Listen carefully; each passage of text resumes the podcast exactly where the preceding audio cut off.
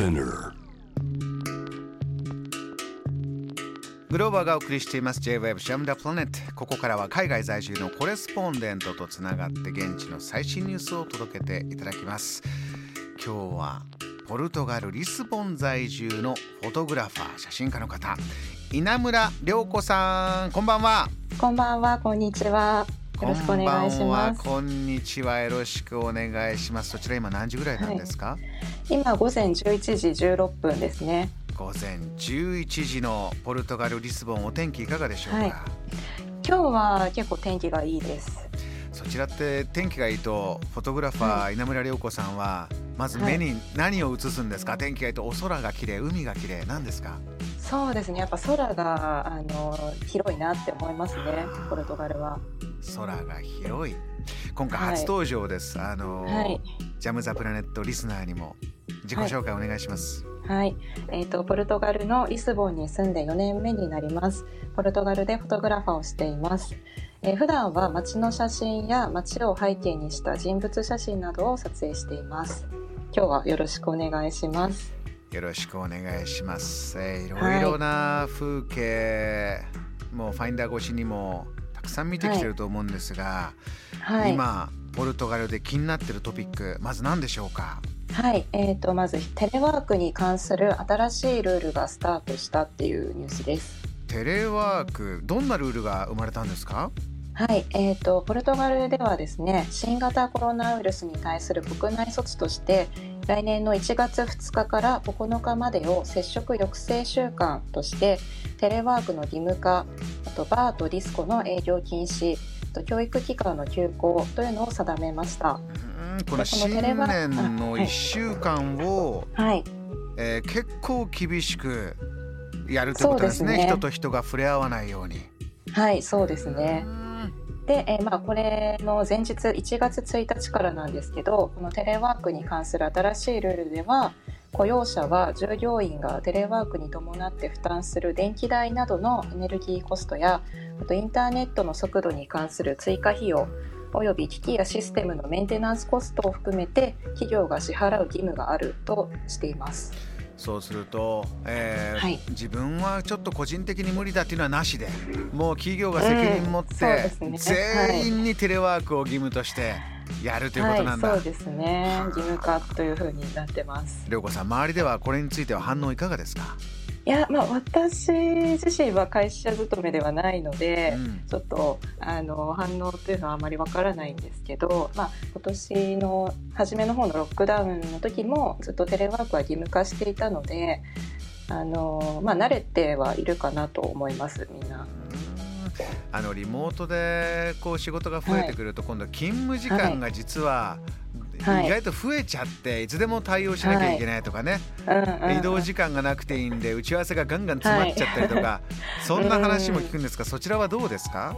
はい。まあ、ただこちらは、まあ、新しいルールがもう一つできまして、え。あのこの経費の支払いに加えて雇用者から勤務時間外の労働者へのメールをすることを禁止するっていう義務も規定されました。でこちらは在宅勤務でも対面勤務でもこの勤務時間外の労働者へのメールは禁止というふうになります意外とこういうの大切かもしれないですよね。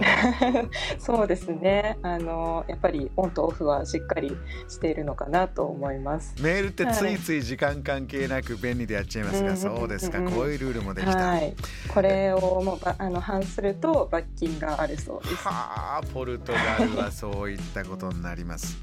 えーはいもう一つ気になってるトピック教えてください。はい、えっ、とナザレという町でビッグウェーブのシーズンに向けて安全対策が実施されます。ナザレどんな町なんですか、はい。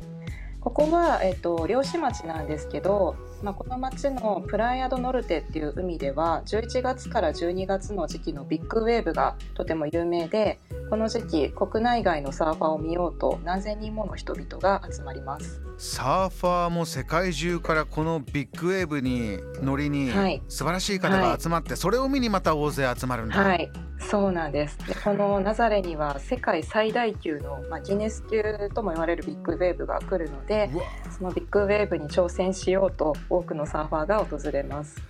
これ言葉で説明するの難しいと思うんですがどんなイメージなんですか、はい、その世界最大級の大きな波というのは。あの本当に信じられないぐらい迫力がありますね。はあ、目の前でご覧になった。はい、な見ました。あの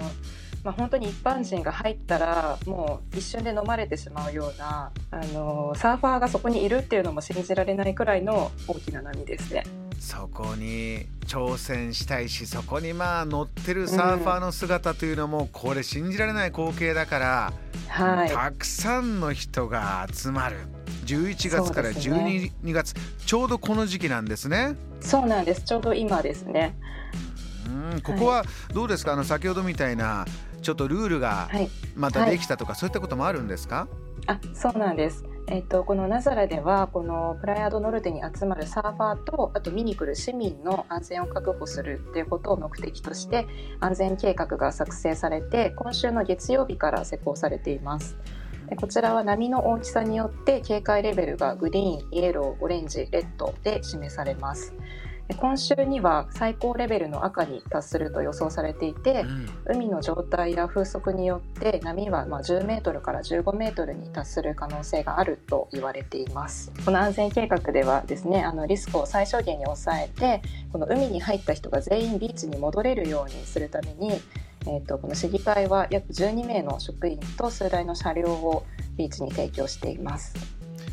あのそれだけ、まあ、ケアもしっかりしなければいけないぐらいの、まあ、大自然っていうのは、素敵なだけじゃなくてね、はい、もちろん危ない危険だということですけれどもそ、ね。はい、そこに挑戦するまた人々の姿、うん、サーファーの姿というのは、はい、あの番組にもねお写真送ってきてくれてるんですが、写真見るだけでもね地球と人ってこれだけスケールが違うから、はい、もう人が本当に小さい小さい。はい本当にスケールが違いますね。あのどうなんですか？そこに飛び込んでいくサーファーの方の、はい。顔つきとか空気って現場だとどんなものが伝わってきますか、いやまあ本当に表情とかまではもう全然見えないぐらい本当に米粒レベルなんで、まあそこにあ今波に乗ったかなっていうのが、まあ、遠くから崖の上から見れる感じなんですけど、まあ、非常にあの私行ったのは3年前だったんですけど本当に盛り上がってましたね。いやこれ写真貴重なものを送っていただいてありがとうございます。はい、リスナーの皆さんも素晴らしい写真です。ぜひね、えー、ジャムザプラネットの SNS、インスタグラムなどでご覧になっていただきたいと思います。はい、稲村涼子さん、またぜひ声聞かせてください、はい、今日はありがとうございました。はいありがとうございました。この時間はポルトガルリスボンにいらっしゃいます写真家フォトグラファーです。稲村涼子さんのお話を伺いました。JAM The Planet